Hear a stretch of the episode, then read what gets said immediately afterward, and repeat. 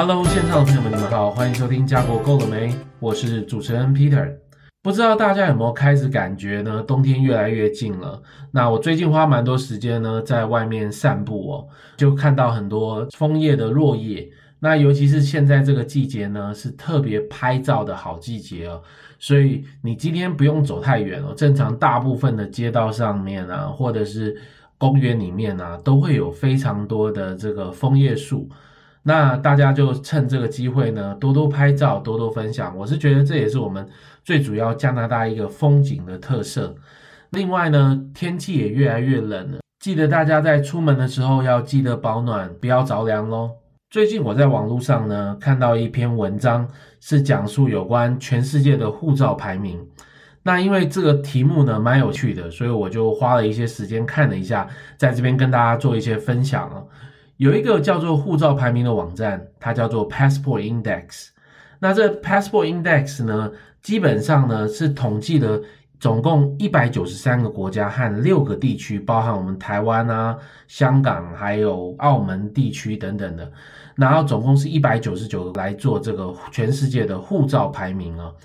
那这排名呢，最主要呢是针对所有国家的护照能够免签的国家、落地签的国家以及需要签证的国家来做这个排名。那这很特别哦，因为他们是几乎是每天或是不定时的一直在更新所有全世界护照的最新状况。像今年基本上是所有护照都有受到这个 COVID-19 的影响。所以现在整体大家可以去的国家，能够去的地方相对就少很多。总而言之呢，这个是蛮有公信力的。所以如果大家有空的话，可以去看看它的网址呢，就是 passportindex.org。OK，那在大家有花时间去看之前呢，我先跟大家做一些我看到的一些数据分享哦。那你们听听是不是你们自己感觉的这种呃数据跟你们猜的一样？那很重要就是排名喽。以全世界的这个护照排名来说呢，现在第一名的护照呢，能够免签一百个国家，落地签三十四个，然后需要签证是六十四个，这是全世界第一名。那我不知道大家有没有一点概念，大概是哪个国家？那第一名就是德国，还有跟德国并列的呢，就是差多一个签证国家的是西班牙和卢森堡。那第二名是瑞典、意大利、瑞士、爱尔兰。第三名是荷兰、法国，第四名是丹麦、英国、韩国，第五名是日本、纽西兰。OK，不知道这些数据大家有没有吓一跳？只是因为大部分的那个国家呢，我并没有一一列出来，那我只是要给大家一个比较有印象的一个排名，这算是一个综合排名，所以相对的每一名里面都会有几个不同的国家。OK，那我们接下来讲到我们自己的国家，就是十二名的加拿大，还有十七名、十八名新加坡、马来西亚。我们台湾呢落在三十七名，还有大陆在四十六名。这毕竟是一个综合排行哦。他们这个网站呢还有一个个别排行，它第一名就跟刚刚一样是德国、卢森堡、西班牙，分别是前三名。然后接下来比较有趣的是二十名的英国，二十一名的韩国，二十七名的日本。四十二名的加拿大，台湾落在八十七名。那台湾目前为止呢，三十六个免签国家，三十七个落地签国家，跟一百二十五个需要签证。跟大家分享，我们都知道，我们台湾有很多国家是免签。那现在这个数据呢，是今天是十一月初的数据，因为很多国家都受到 COVID 影响，所以这不是真正在这个疫情前我们所有护照能够得到的这些免签国家的数据。哦，所以大家可以不定时的上去看看我们所有的这个护照，尤其是我们加拿大和台湾护照能够使用的状态。然后说到护照呢，也跟大家分享一些我个人的经验呢。因为我本身呢是台湾人，那当初是小留学生来到加拿大，那加拿大护照呢也是后来才拿到的。所以在第一年呢，其实我刚拿到加拿大护照要回台湾的时候，其实就变得有点困惑，因为两个护照呢。原则上都可以进入台湾，那我们今天到底要拿哪个护照呢？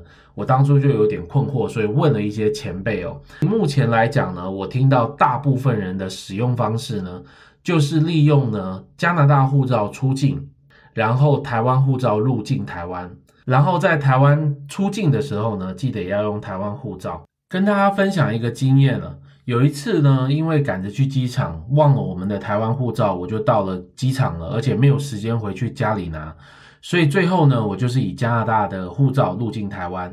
那基本上加拿大护照入境台湾不会有太大的问题，只是说你到台湾的机场的时候，你会看到说本国人请使用本国护照，所以这就是会有一些差异性的地方。所以建议大家呢，有台湾护照，当然尽量就是一定要用台湾护照入境。那加拿大护照当初也是逼不得已，但是也顺顺利利的进去度假以后再回到加拿大。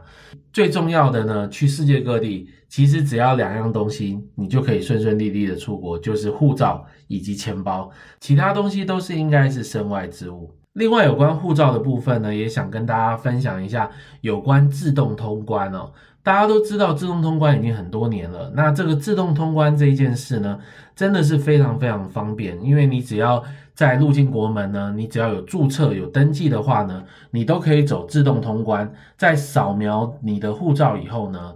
在面对镜头拍个照，基本上就可以过去了。尤其是针对以前大家都在大量的出国和回国的状况，人都非常多，所以自动通关会变得非常非常方便。那自动通关有什么不好的地方呢？我个人唯一能想到的，就是说，因为自从有自动通关以后呢，我们护照呢就变得非常的干净。因为以前出国有一个乐趣哦，当然就是不断的累积世界各国的这个海关的章。那现在自从有自动通关以后，它都不盖章了，因为你也不会见到这些海关人员，都是由这个自动通关自动辨识哦。所以相对的呢，我们护照虽然用了三五年了，可是里面呢基本上一个章都没有，因为台湾也好，加拿大也好，都是自动通关。我自己因为工作上的需求呢，也常常出入韩国。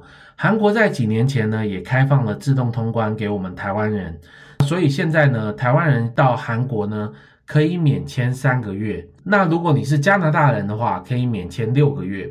那这边就跟大家分享一下加拿大护照和台湾护照入境韩国的差异性哦。那刚刚说到了台湾入境韩国，台湾护照是三个月，加拿大入境韩国是六个月。